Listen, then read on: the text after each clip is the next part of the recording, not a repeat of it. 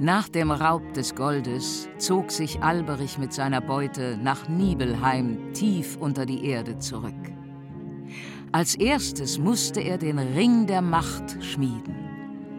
Und da er der Liebe abgeschworen hatte, gelang ihm das Kunststück tatsächlich. Währenddessen lag Wotan nichts ahnend mit Fricka, seiner Ehefrau, schlafend am Ufer des Rheins. Er hatte sich als äußeres Sinnbild seiner Macht hoch oben auf einem Felsen überm Rhein eine herrliche Burg errichten lassen und wartete nun darauf, in diese einziehen zu können.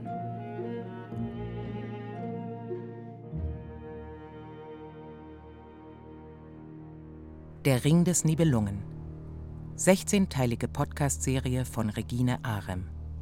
Nach Richard Wagners gleichnamigem Bühnenkunstwerk.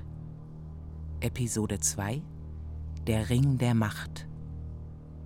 Aus der Tiefe des Rheins aber drangen die Klagen der Rheintöchter herauf in Wotans Schlaf.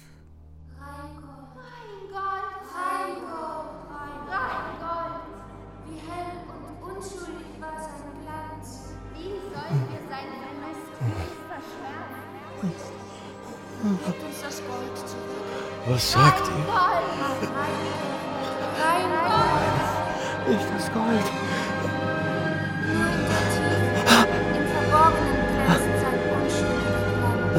Das Gold aber, das da oben bei euch im Tageslicht glänzt, wird euer Untergang sein. Wach auf! Nein, nicht das Gold. Wach schon auf, Mann! Schlecht geträumt. Schau dir lieber die Burg an. Meine Burg. Endlich ist sie vollendet. Von meinen Träumen ersonnen und von meinem Willen erschaffen. Die Riesen haben also tatsächlich ihr Werk vollbracht. Wie ein Diamant strahlt Valhall auf dem Felsen im Morgenglanz. Das ist alles, was dir dazu einfällt? Dich im Anblick der Burg zu sonnen? Nur weil du der Welt zeigen willst, dass du der Größte bist von allen? Aber Frigga, Mir macht der Anblick Angst. Hast du denn etwa schon vergessen, welchen Lohn du bei der Fertigstellung der Burg zu zahlen hast? Fricka, natürlich erinnere ich mich. Es ist alles in Verträgen festgelegt. Darum musst du dich nicht kümmern. Nicht kümmern! Wenn ich rechtzeitig von diesem Vertrag gewusst hätte, hätte ich ihn schon verhindert. Aber du hast mich hintergangen und mit den Riesen allein verhandelt. Und was ist das Ergebnis? Als Lohn hast du ihnen meine Schwester Freya in Aussicht gestellt. Nichts ist euch Männern heilig, wenn es darum geht, euren Machthunger zu stillen. Und wer war es, der mich zu dem Bau der Burg gedrängt hat, liebe Fricka? Das war aus der Not geboren und das weißt du genau. Weil ich dich fester an mich binden wollte. Ja, das stimmt. Weil ich wollte, dass du an meiner Seite zur Ruhe kommst und aufhörst, in der Ferne herumzustreunen. Du weißt sehr gut, was ich damit meine, Wotan. Auch wenn du glaubst, mich mit einem Haus fester an dich zu binden, mir musst du schon hin und wieder etwas Zeitvertreib in der Welt erlauben. Denn Wandel und Wechsel liebt, wer lebt. Das kann ich dir nicht ersparen, meine Liebe. Wandel und Wechsel liebt, wer lebt? Solche Sprüche sind der Dank für meine Treue. Ekelhaft. Lass die Streiterei, Fricka. Ich hatte nie ernsthaft vor, Freier aufzugeben. So, so. Na, das kannst du ja jetzt unter Beweis stellen. Da drüben kommt sie. Helft mir! Fricka und Wotan, hinten am Felsen drohte mir Fasold, dass er mich holen wolle. Lass ihn drohen, Freier. Hast du Loge irgendwo gesehen? Loge? Den Feuerboten? Was hast du denn immer nur mit diesem Loge? Er hat schon genug Unheil angerichtet und trotzdem fällst du immer auf ihn herein. Wenn man von einem Gegner in die Enge getrieben wird, braucht es manchmal verschlagene List. Damit kennt sich keiner so gut aus wie Loge. Als er mir damals zum Vertrag riet, sagte er im selben Atemzug, dass er Freiers Einlösung schon verhindern werde. Darauf verlasse ich mich jetzt. Aha, und wo ist er jetzt, dein Loge? Dort drüben kommen schon die Riesen. Oh nein!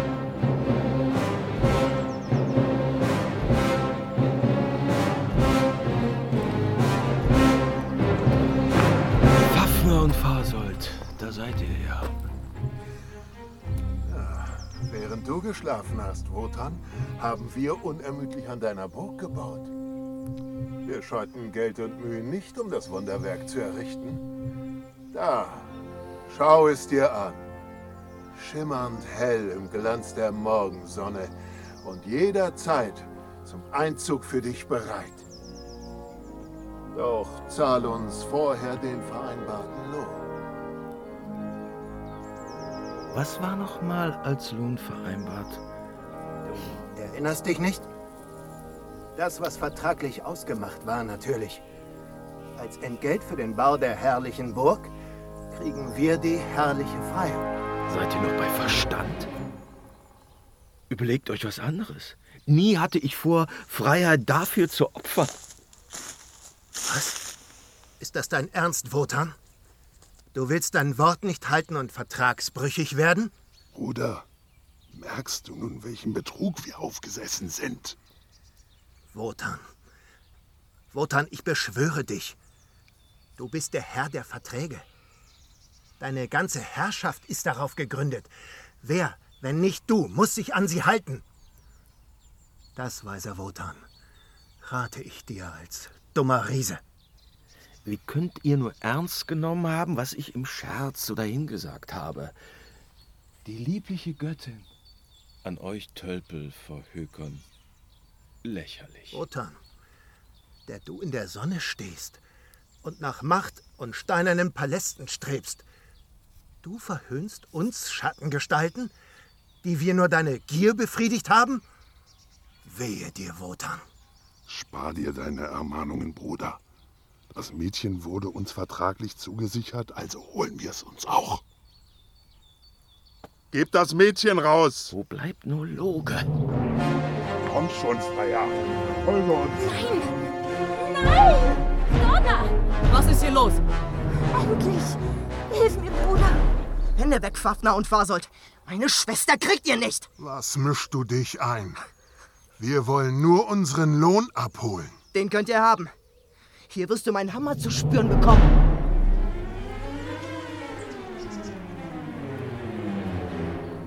Loge, endlich! Warum erst jetzt? Nur du kannst den schlimmen Handel noch abwenden. Wie? Was? Was für einen Handel? Ah, die Sache etwa, die du heimlich mit den Riesen verabredet hast? Aber, Loge, Dort oben steht sie. Fest gebaut und für jedermann sichtbar. Die herrliche Burg, die all eure Wünsche erfüllen soll. Donna will sie, um zu heiraten und eine Familie zu gründen. Fricka will sie, um ihren Ehemann fester an sich zu binden. Und du, Wotan, du willst sie, um der ganzen Welt deine Größe zu demonstrieren. Nun gut, ich habe das Prachtgemäuer überprüft und alles so vorgefunden, wie es sein soll. Ich kann nur sagen, die beiden Riesen, Fasold und Fafner, haben ganze Arbeit geleistet. Das nur, falls ihr euch über mein zu spät kommen beklagt habt. Wie ihr seht, habe ich meine Zeit durchaus nicht verplempert. Loge, warum weichst du mir aus? Willst du mich übers Ohr hauen? Ich erwarte von dir in dieser schwierigen Situation keine blumigen Worte, sondern eine klare Ansage. Denn als die Riesen im Gegenzug für den Bau der Burg Freier verlangten, habe ich nur deshalb eingewilligt, weil du versprochen hast, bei gegebener Zeit eine andere Lösung zu finden. Ich hatte dir versprochen, mit allen Mitteln eine Lösung zu suchen. Doch ob ich eine finde, wie lässt sich das versprechen?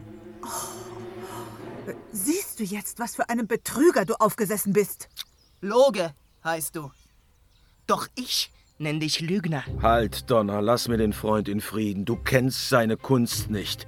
Auch wenn er zögerlich damit umgeht, sein Rat ist unersetzlich. Vorbei mit Zögern. Jetzt wird gezahlt. Wie lange sollen wir noch warten? Siehst du's nicht, Loge? Es ist höchste Zeit, dass du eingreifst. Immer ist Undank mein Lohn. Auf der Suche nach einem Ersatz für Freier, der auch den Riesen gefallen könnte, habe ich mich umgesehen. Und bist du fündig geworden? Schwer zu sagen. Loge. Einen sah ich.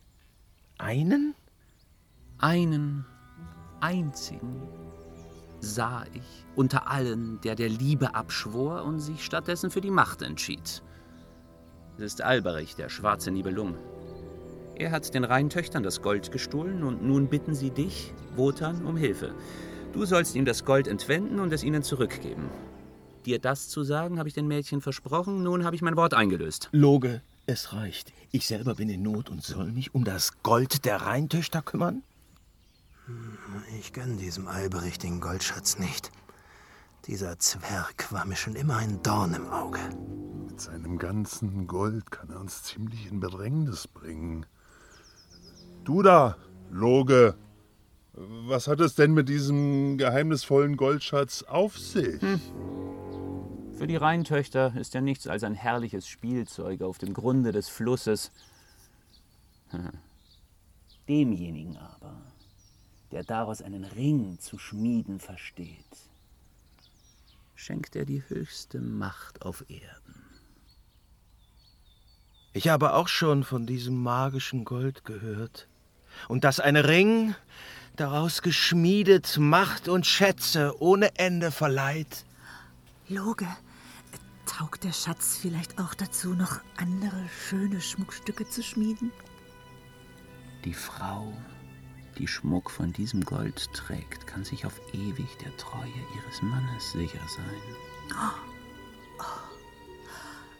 Wie wäre es, Wotan, wenn du dieses Gold an dich bringst? Ja, das scheint mir eine gute Idee. Aber wie, Loge, komme ich an die Formel, nach der dieser herrliche Ring zu schmieden ist? Hm. Keiner kennt sie. Nur derjenige, der sich von der Liebe lossagt, weiß sie von allein. Ja. Äh, du bist im Übrigen zu spät. Alberich hat den Ring längst geschmiedet.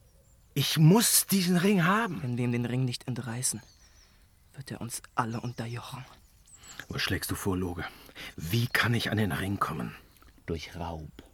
Du stiehlst, was der Dieb gestohlen hat. Das ist nur recht und billig. Fasold, findest du diesen Goldschatz nicht auch um einiges attraktiver als Freya? Es fällt mir nicht leicht, auf sie zu verzichten.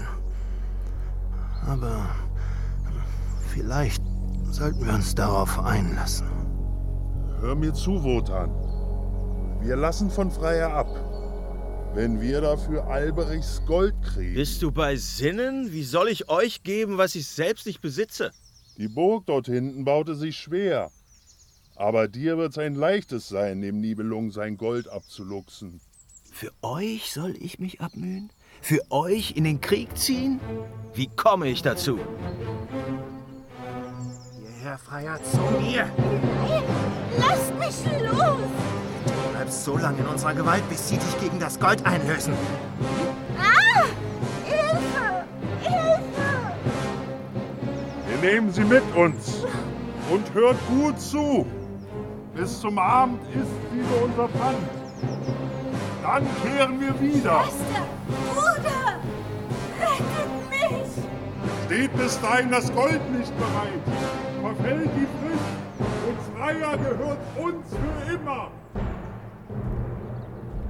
Da stapfen sie über Stock und Stein ins Tal hinab. Wie schnell und unerreichbar sie sind. Erst an Riesenheims Grenze werden sie Halt machen. Nun, Wotan, wie geht's? Wie steht's? Und die ganze hehre Götterschar? Alles in Ordnung mit euch? Dieser Nebel auf einmal überall. Hey. Hey. Was ist los mit euch? Träume ich? Euch scheint ja jeder Glanz abhanden gekommen zu sein. Donner, woher die Müdigkeit auf einmal? Es ist doch noch früh am Morgen. Dir fällt ja gleich der Hammer aus der Hand. Und Fricka. Fricka, schau dir den Greis an deiner Seite an, der einmal Wotan war. Oh weh, was ist geschehen? Keine Kraft mehr in den Gliedern. Und das Herz so müd und alt auf einmal. Ah. Ach, jetzt wird mir klar, was euch fehlt. Ihr habt heute noch nicht von Freiers Äpfeln gegessen? Die goldenen Äpfel aus ihrem Garten, die euch ewige Jugend schenken, solange ihr sie esst. Jetzt, wo die Gärtnerin verpfändet ist, verdorrt ihr Obst an den Ästen und ihr seid der Vergänglichkeit ebenso preisgegeben, wie es jeder Winzling von einem Menschen ist. Mir kann das ja egal sein, denn Freya hat mir sowieso nie was von ihren verlockenden Früchten abgegeben. Ach, da seht ihr, wie wenig ich mich mit euch messen kann, verehrte Runde. Wotan, Wahnsinniger! Siehst du jetzt, in welches Verderben uns dein Leichtsinn geführt hat? Komm, Loge. Lass uns nach Nibelheim fahren. Ich will das Gold an mich bringen. Tatsächlich? Die Rheintöchter, die dich in ihrer Not um Hilfe angerufen haben, dürfen also auf Unterstützung hoffen. Sei doch still, du Schwätzer. Wir müssen Freier gegen das Gold auslösen. Um nichts anderes geht es. Ganz wie du willst. Ich führe dich gern. Wollen wir den Weg durch den Rhein nehmen? Nein, nicht durch den Rhein. Dann ähm, klettern wir durch die Schwefelkluft. Dort drüben ist der Eingang. Folge mir, Wotan. Wartet hier auf mich. Bis zum Abend bin ich zurück. Mit dem Gold, das uns Freier zurückbringt und uns rettet. Alles Gute, Wotan. Das Glück sei mit dir. Und kehre heil zurück, Geliebter.